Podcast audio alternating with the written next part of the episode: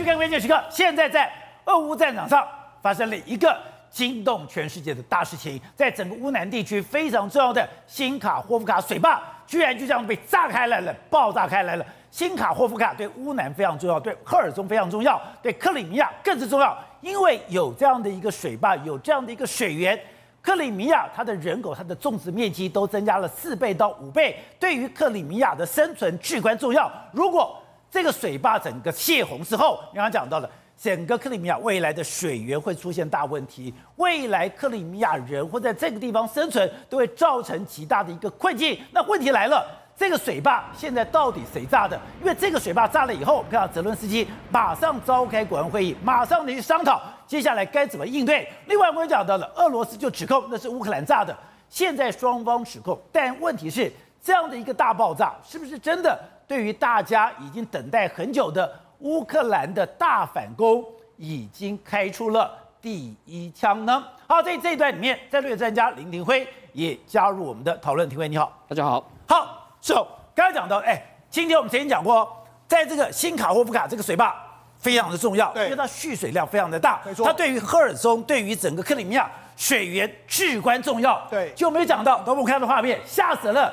这个水坝居然就被炸了，而且我们现在看到的画面是新卡霍夫卡的水坝被炸掉的这个画面。那因为炸掉之后，现在呢，整个水源往下奔流而下。那现在从这个下游所有地方都已经开始水位开始快速的在上升。那现在双方都指责对方，因为为什么？俄罗斯说是你乌克兰炸，乌克兰说是你俄罗斯炸，两边都一直在互相指责对方。到底谁炸的？对，因为为什么？为什么这个都我们之我们之前都说过，战争开打的时候，有可能对方都会先第一个时间就把你的基础建设炸掉。对。所以难道有人说说是乌克兰？要进行反攻吗？但乌克兰说：“哎，没有没有，因为下游很多都是我们乌克兰民众，我们绝对不会炸这个地方。所以现在到底是谁炸？大家这个互相指责。但是我跟大家讲，你只要看地形，你就知道大概是谁炸。对，为什么？因为现在都说乌克兰要进行反攻，对不对？那俄罗斯干嘛要炸？我跟他讲。”因为这个水坝新卡霍夫卡水坝约莫在这个位置，在梅利托波尔上面。这个为什么能出现这么大河里这么大的湖泊？就是这个水坝。哦，那这个水坝到底多大？我跟大家讲，这个地方本来只是一个小河流，对，没错，是因为这个水坝才才变成湖泊，就变成是个水库。好，那这个这个水坝到底多大？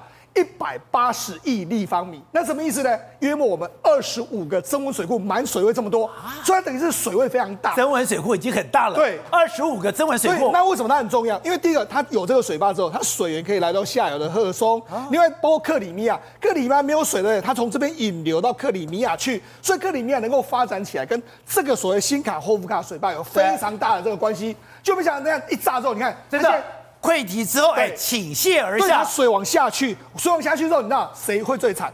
赫尔松会最惨，哦，因为赫尔松就是下那个水这样往下全部灌下去，这个地方完全都会变成水箱折果的一个状况。我们刚刚看到那个水倾泻而下，那个口。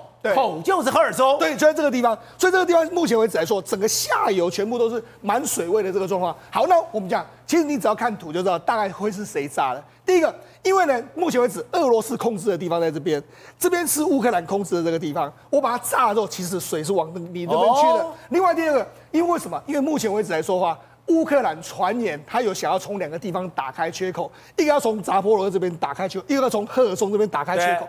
我这个把你水坝炸了之后呢，阻止你前进的路线嘛。所以现在看起来的话，这我好不容易等到雨停了，对，我好不容易等到地表干了，对，泥将军走了，对，可是我现在又把水。把地上弄泥泞了。所以呢，目前为止来说，乌克兰马上开了个紧急会议，因为乌克兰原本这个，因为这个水坝被炸，可能搞不好会改变他们接下来要反攻的这个路径。所以为什么乌克兰第一个时间要开这个会？所以你知道，事实上，如果你从这样去推敲，你就知道说，大概谁干的几率是比较大一点的这个情形。而且，是哦，你说从这个。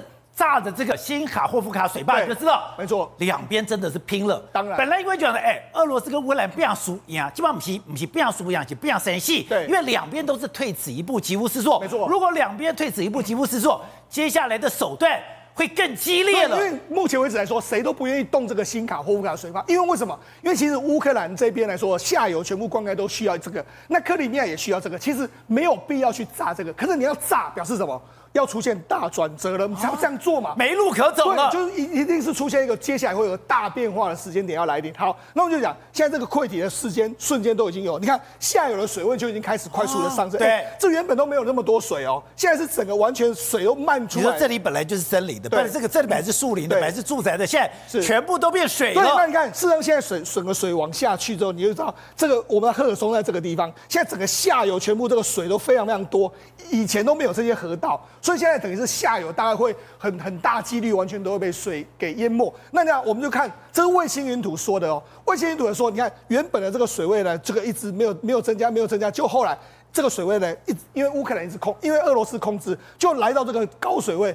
高水位之后呢，就没想俄罗斯就把它炸掉，所以人家就说会不会是等到俄罗斯呢储存到一个相当高的水位，他故意的，他故意把它引爆，引爆之后呢，这个水位它快速的往下游走的时候，在目前造成你看整个下游几乎是完全都是水位暴涨的一个状况，而且现在整个乌东的情势、乌南情势非常诡谲多变。刚才讲到的乌克兰现在已经准备好了，所以。像俄罗斯要用尽所有办法去破坏它，所以我们就讲，事实上目前我们都一直说，哎、欸，说好了乌克兰的大反攻到底在什么时候？我们就讲，事实上现在双方呢，在这个乌东这个地方呢，在在巴赫穆特双方互相的僵持，但是呢，事实上乌克兰军方呢，其实并不是要打巴赫穆特，不是要打巴赫穆特，目的是什么？其实美国都有报道过，他要从赫尔松。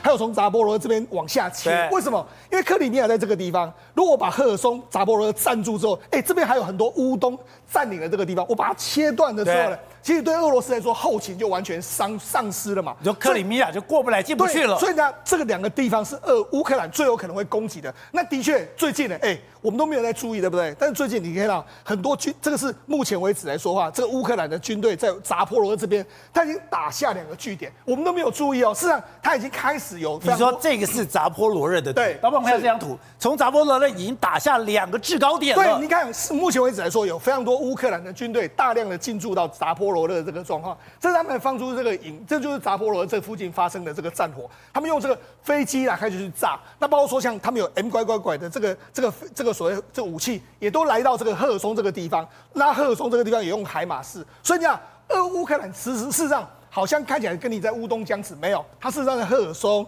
在扎波罗这个地方发动了这个攻击，那甚至连连这个科比都说了，无论从现在开始啊，他们决定任何时时间，相信过去六到八个月，我们已经竭尽全力的训练他们了，所以他们已经开始这个军军队已经回到乌克兰，什么时候进行反攻而已。那到底什么时候？所以现在《华盛顿邮报》就要讲了，原来这一讲不是他在北约不是有训练部队吗？对，训练的部队这些全部都已经回到了乌东战区，而且这些所有的机械化部队用的都是十二个旅，有十二个旅北约训练的机械化部队。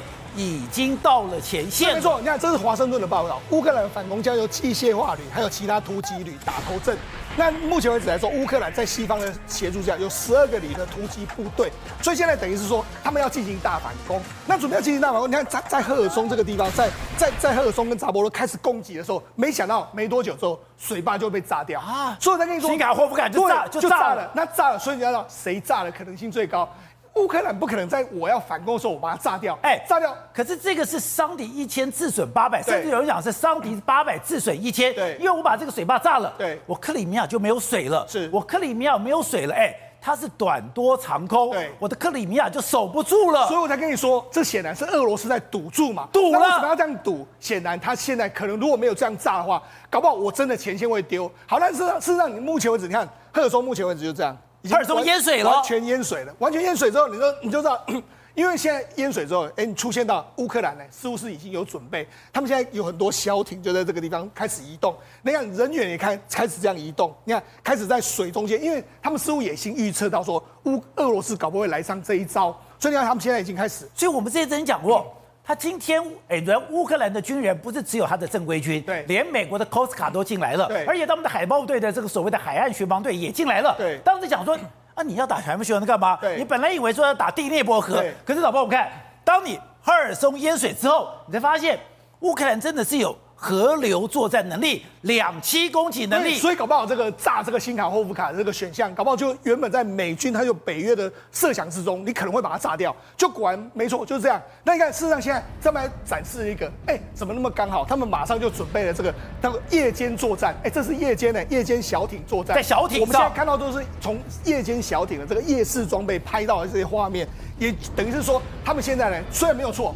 你把水位炸了之后，水位往上攀升，但是没没关系，我们乌克兰已经准备好。你看，像这种两栖作战的这个装甲车，对，还有这种小艇啊，还有夜视装备，还有我们平常做的这个训练单兵突击，我们都准备好。现在我们照样要往前推进，对，所以我才跟你说，现在呢，你说俄罗斯挡不住吗？对，俄罗斯当然了，因为这些部队来说算是比较少的部队啦，但是对俄罗斯来讲，没有没有关系，我还是能够挡你多少就算你多少的一个状况。好，那另外真讲到。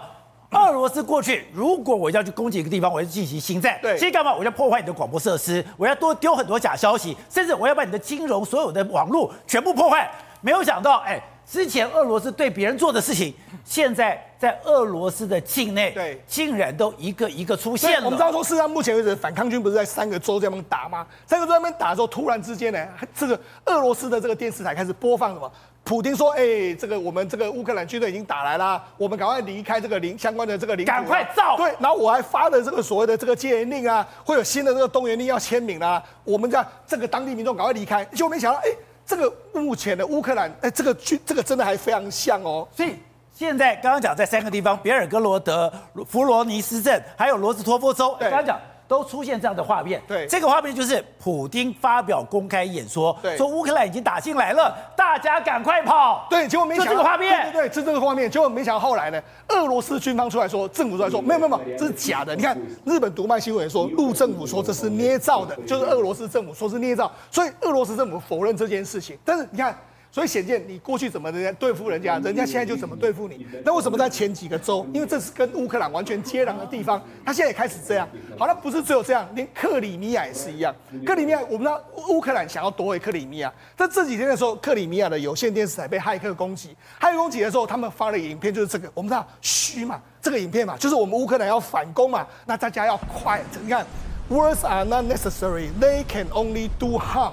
所以呢，他们现在就是无需多言，这个言多必失，这样这样嘘。那这告诉你什么？告诉你，我们乌克兰军队已经准备要来。我现在骇进去你的这个电视台，跟你做一些宣传的广告，你能够跑就跑吧，因为乌军可能在接下来一段时间会进行一个大反攻的这个姿态。好，董事长，今天哎，全都吓坏了。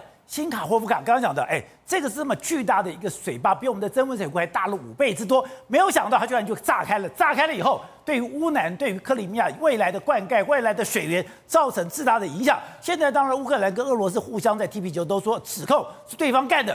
但有人讲，这难道是双方大冲突的第一枪吗？呃，那个是不是第一枪不知道，但是现在造成的立即性的损失就非常的恐怖。他目前 CNN 的报道。它已经引起整个下游变成非常大的洪水，对，它的整个赫尔松都被水淹了。赫尔松大概有三十万人口全部被淹了。他他在讲的整个整个地区的，所以呢，另外的那那乌克兰当局的说法呢，说这个已经造成了生态灭绝，它整个生态我全面性的影响这么严重？对，它现在非常非常严重。我新闻上这样写的。对，但那可是这个问题是到底他们这个是哪一方采取的？谁谁炸的？那我个人认为说，这个是俄罗斯大的可能性比较大嘛，因为它整个的受害的区域啊，属于乌克兰区域比较多嘛，对，所以应该是就对俄方比较有利的一个行为。但这里面有回到一个工程上的一个学问，这个这个水坝不好炸哎，这水坝怎么可能随便炸掉？不是说你说炸就可以炸，这哪有可能呢？水坝多难炸，水坝你要去算啊，对，计算它整个的这个它当这个结构体啊。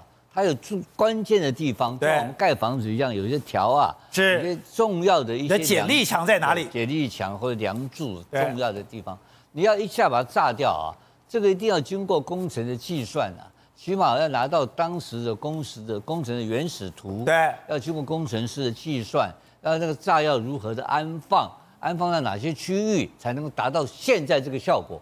那真的把个水坝炸掉，这开玩笑。然后最重要的另外一点，你知道吧？这个是属于平民区嘛，老百姓的区域，这个不是军事，这个不是军事设设施啊。对，那你干嘛打他？双方战争啊，理论上就不应该去攻击非军事区。对对，非非军事区域不是属于这个攻击的范围嘛？可俄罗斯已经犯了很多这种戒律了嘛？俄罗斯打了很多平民平民区嘛？你看他发射很多那些导弹呐、啊，包括什么那些连博物馆他都炸。哎，他的乱可能是他准头不准头不准啊。但老百姓的平老百姓的损失有上了很很大量损失，这不争的事实。换言之讲，俄罗斯在在发动攻击的时候，已经没有考虑到所谓的联合国相关的公约的问题，所以今天他炸这个东西呢，也完全没有按照一般的联合国的规定在在干这个事情。换言之讲是什么意思呢？这个已经是黔驴技穷，最后一招北后吞嘛。俄罗斯的北后吞，北后吞没摘到，他没有办法防御了嘛。他这个已经是没有招的招了，知道吧？所以那这个事情到底他对他的战争会达到多少的这个研制的效果？对，会达到什么样的一些其他的效应？不知道。我认为在后续再观察。明后天的新闻应该不是一个单一事件，它应该配合其他的军事作为，对，才有意义啊。否则他炸一个，发 现炸一个炸一个水坝干嘛呢？就像蒋介石炸花园口一样，对，就那个那个还有点意义的哈，对不对？但这个来讲的话，我们看不出来到底是，所以我认为再观察两天。好，瑞德，刚才讲的华盛顿邮报就特别提到，原来北约训练的乌克兰部队已经训练完了，干嘛？有十二个机械化摩托旅。十二个机械摩托旅都已经丢到了前线，而且他们有配备最新的武器。他说他们就是打前锋的。那现在诡异在哪里？诡异在哎，你听到很多的风声，听到很多的诡异，可是这十二个突击旅全部不见踪影啊、事实上呢，那么乌克兰这个所谓的 silence 啊，这个大家嘘，不要讲，我们要什么时候发动突击啊？很可能会在很短的时间之内。会多点突破同时进行，为什么呢？美国的人造卫星拍到乌克兰的军队不寻常的在调动，所以呢，那么不寻常的调动只有一个可能性，就是他准备大举反攻才有可能嘛。除此之外呢，美国的媒体报道了一个。我们几乎很少听到的一个调兵的一个行动，为什么？调兵？你听过瓦格纳集团不是在呃俄罗斯里面的这个各监狱里面吗？针对这个死刑犯，还有包括这些杀人犯，不是把他征调这些囚犯征调来战场吗？对，你打多久的仗没死的话，我就还你自由嘛，对不对？所以你看瓦格纳的那个部队都能打，对不对？乌克兰，乌克兰现在针对他们乌克兰境内监狱里面受过突击训练的囚犯。征调他们，如果你们愿意为了捍卫国家的自由跟民主，愿意付出的话，征调上上上战场啊！他特别强调要受过突击训练的敢死队。那他在做什么事情？敢死队，敢死队在做第一线到最前线去嘛。所以呢，你就知道现在乌克兰呢，那么箭在弦上不能不发。为什么呢？因为他太需要一场大规模的这个胜利。他就算要跟俄罗斯谈判，我也需要一场大胜利，我才有那个条件跟你谈嘛。而且现在俄罗斯，你看，俄罗斯包括瓦格纳的首领，包括俄罗斯自己本身的这些高官，开始有人在说，哎，普丁，你的这个你要攻打。这个呃，乌克兰的这个所谓特殊军事行动啊，你说要去纳粹化，要去军事化，结果你现在说没有，你还把乌克兰变成了现在真的是世界的武武力强国？为什么？因为所有的北约武器全部都支援到这边来嘛。然后除此之外呢，事实上呢，这些声音都出来，而乌克兰在做这些动作。还有一个今天最新的一个外电报道值得我们关注。什么？我们不是都听到 F 十六吗？对，F 十六现在不是已经在训练啊？尤其在这个乌克兰周边的国家，很多国家在训练他们的飞行员呢、啊，在驾驶 F 十六。然后暴风之影也好，包括希望有德国的相关的这个金牛座的巡弋飞弹也好嘛。对，今天外电不寻常有一个报道，除了 F 十六之外呢，有四十一架的 F 十八大黄蜂可能给乌克兰。你知道吗？F 十八都来了，不要小看 F 十八，为什么？F 十八，你这个四十一架哪来的？是现在澳洲封存的，也就是它一封存，随时可以马上热机，砰就飞到乌克兰去，你知道吗？你不要小看那个大黄蜂啊！台湾想买 F 十八，想的口水都快流下来了。哦，我们当然想的是 F 十八里面最棒的，也不是超级大黄蜂，而是叫做沉默大黄蜂。我在本节目介绍过嘛，性能不差这个 F 三十五啦。那么事实上呢，也是因为这样子，这四十一架的这个大黄蜂 F 十八，如果真的也给乌克兰，哇，我的天呐！乌克兰的战力本来就不弱，对，他现在除了 F 十六之外，又有 F 十八，他空战的战力有了。防空飞弹啊，各式各样的防空飞弹有了，然后呢，还有各式各样的这个等于说哦，标枪飞弹、刺针飞弹啊，这些全部都有了。因为泽连斯基讲啊，我们现在缺的不是防空装备，我们现在只欠的东风，东风就是 F 十六这个所谓的空中战机了。你更不要忘记，包括豹二坦克、M 豹二坦克、M1 坦克、复仇那个相关的这个复仇者的这个装甲坦克啊，这些两百三十件三三十辆以上呢，都几乎到位。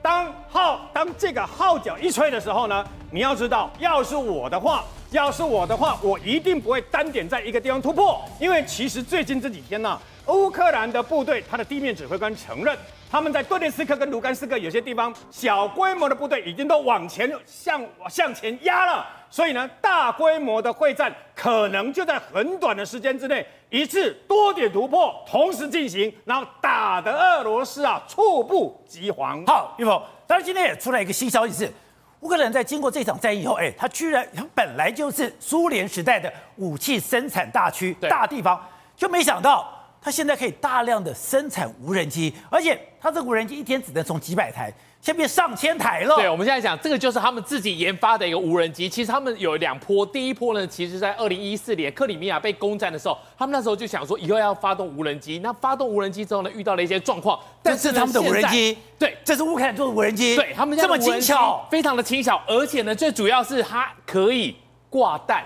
它不用说用大规模的这种导弹去轰炸它的，它用这个无人机有个好处，它可以低空飞行，然后躲避它的雷达，然后再找到地方之后来投弹。而且它现在来讲的话，从去年来讲，呃，乌俄战争已经打一年多了，他们在一开始打的时候，一一个月只能做出五十台，现在一个月可以做出一千台，而且呢，不只是一个工厂，他们做了很多很多。我们看一下这个照，呃，看一下这个影片，其实他们现在已经把这个地方。像不像戏骨一样？对，它像戏骨一样，它也一路的研发，而且呢，它不只是研发无人机的一个载具，它还有一个搭配的一个系统。现在来看的话，这个整个都看起来就像是一个研发中心嘛。那现在乌克兰，对，这个在乌克兰，对，他们都在研发这个无人机。然后呢，他们做了很多 API 的一个接头，就是说，你不管是任何的一个机具，不停的载具，我都可以有搭配它的特殊的弹。弹药跟炸弹，所以呢，只要结合之后呢，随时都可以起飞，随时都可以轰炸。那么除了无人机之外呢，他们接着来看一下，你看看这个东西，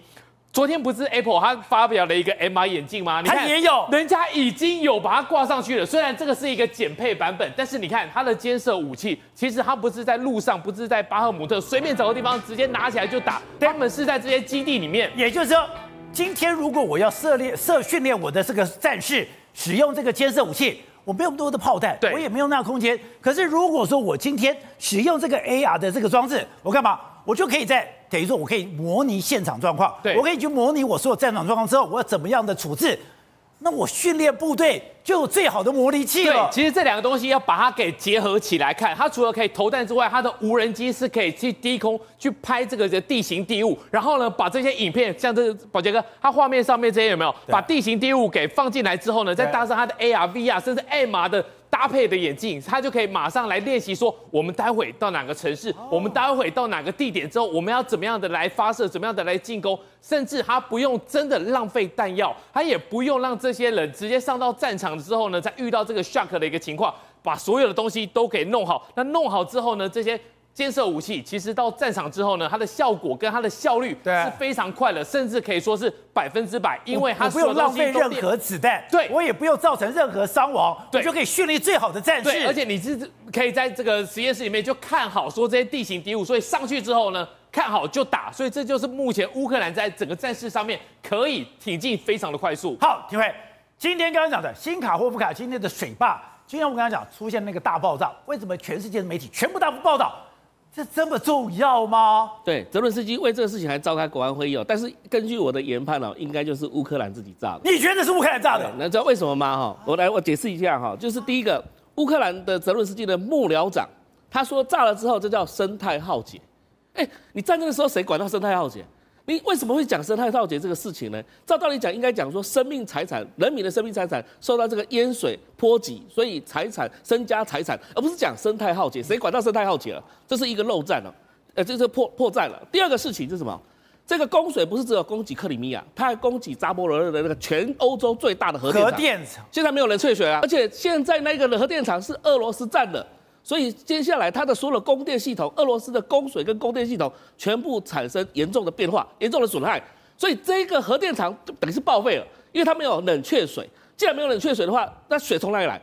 都被都被搞走了，都被炸掉了，都没有了。那你的占领区的电怎么来？这个水坝本身来讲，就是两两边的供水，一边就是供扎波罗热的核电厂的冷却水，一边就是供克里米亚的这个民生用水。那现在两个都没了，那这时候全部都是俄罗斯的占领区，所以受害最大的是俄罗斯，并不是乌克兰。所以为什么俄罗斯指责乌克兰？那乌克兰先讲嘛，乌克兰讲说是俄罗斯你干的嘛。那这样子就把责任全部推给俄罗斯了嘛？战争好可怕哦！战争本来就是尔虞我诈，但是当他们的可战争完全不怕死亡，不怕损伤，战争只看说我可不可以达到目的，只要对手比我先倒下就好。是啊，而且他五个小时才到啊。赫尔松的居民大概只有二十多万人，他大概可以撤离，都疏散了，而且都疏散了，而且他州长早就已经在 Telegram 早就告诉大家可以疏散了。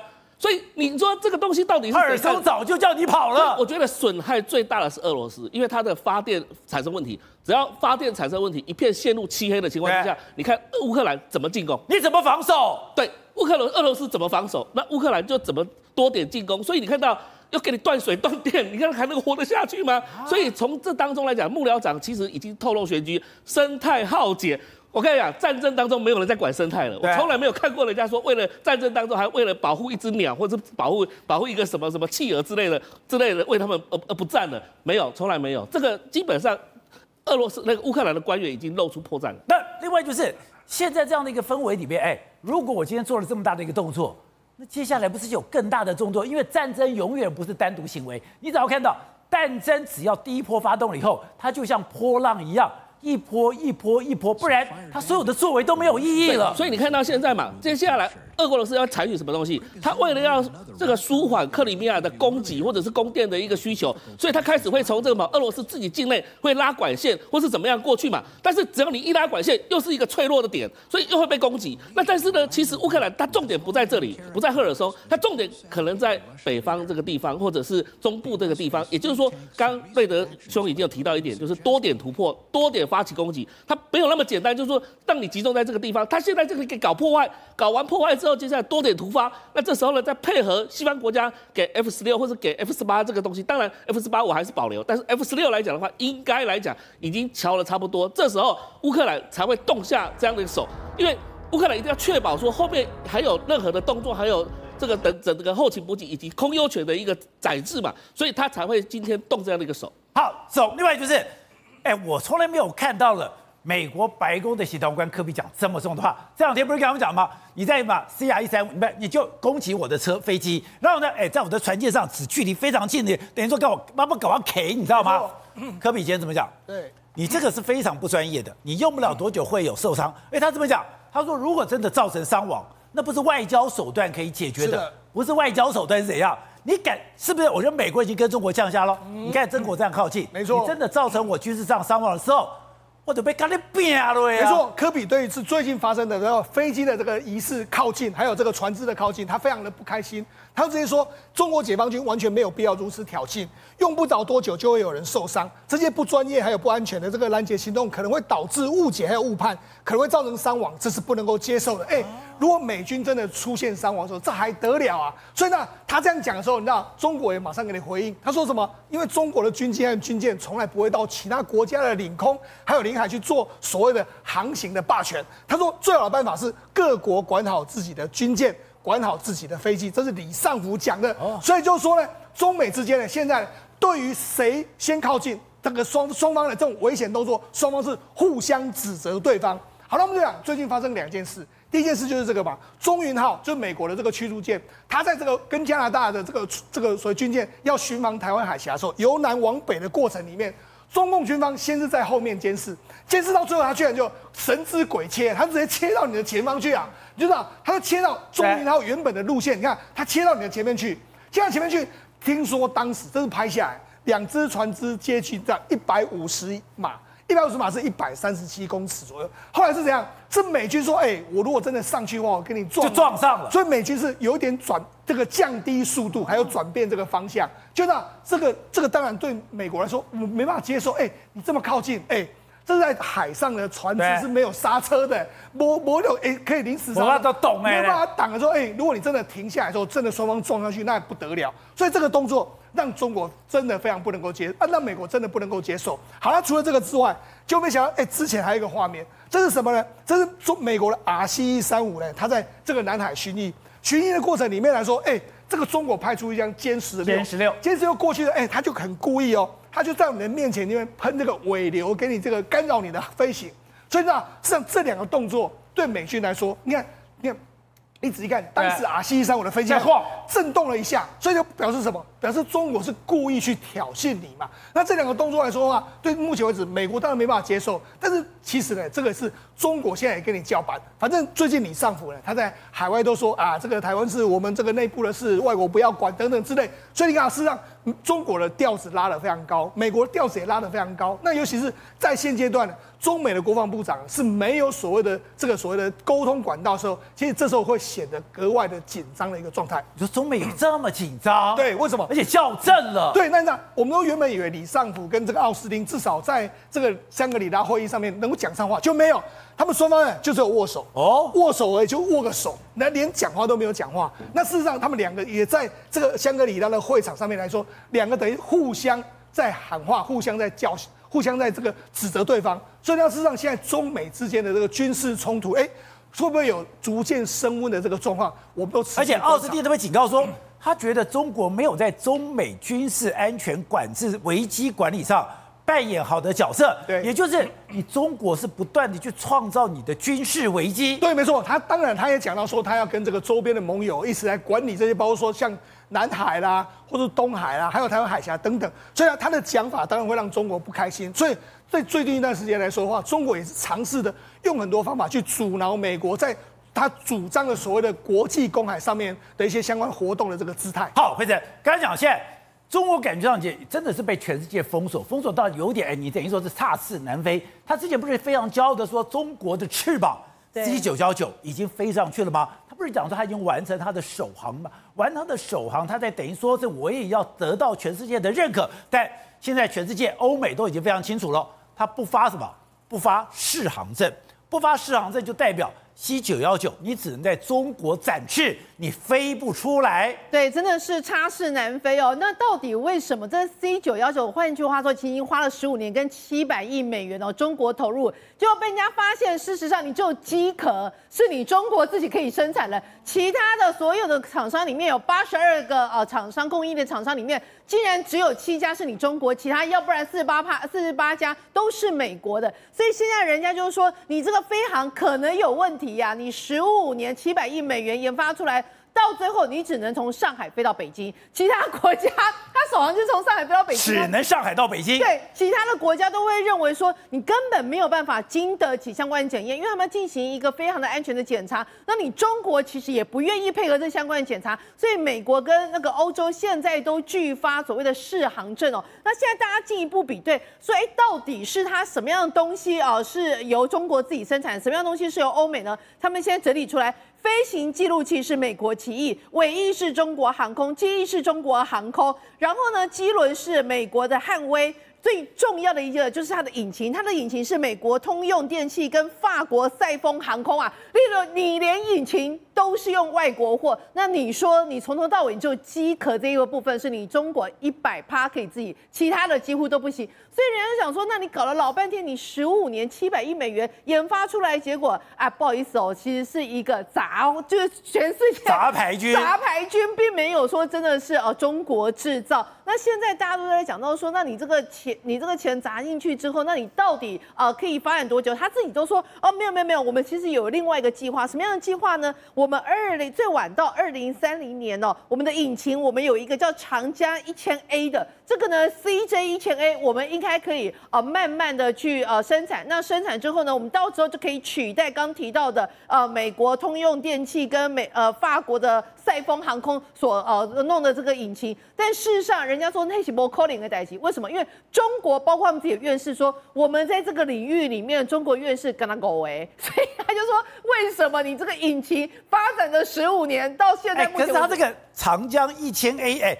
图都出来了耶，图都出来啦啊！但是问题是，你知道吗？他们已经发展了十五年，十五年的今天，他们现在图才出来。他说十年之后，也就二零二零三零年，呃，大概六年之后，二零三零年就要用这个来取代，那是不可能的，因为他们说光是叶片啊，然后涡轮机啊，一一些的，还有相关的测试，这个部分你要有非常多的这领域的人才。但中国就像刚刚讲的，你从头到尾只有五个这个航空相相关领域的院士而已，所以在这一这一部分要突破是相当困困难。那最重要一件事情，现在在美中的一个呃互相制裁情况之下，讲难听一点，你现在呃口中说你的这个 C 九幺九接了什么五百个呃架飞机的订单，八百架飞机的订单，如果美国通用这个引擎不卖你，再多飞机你也生产不出来。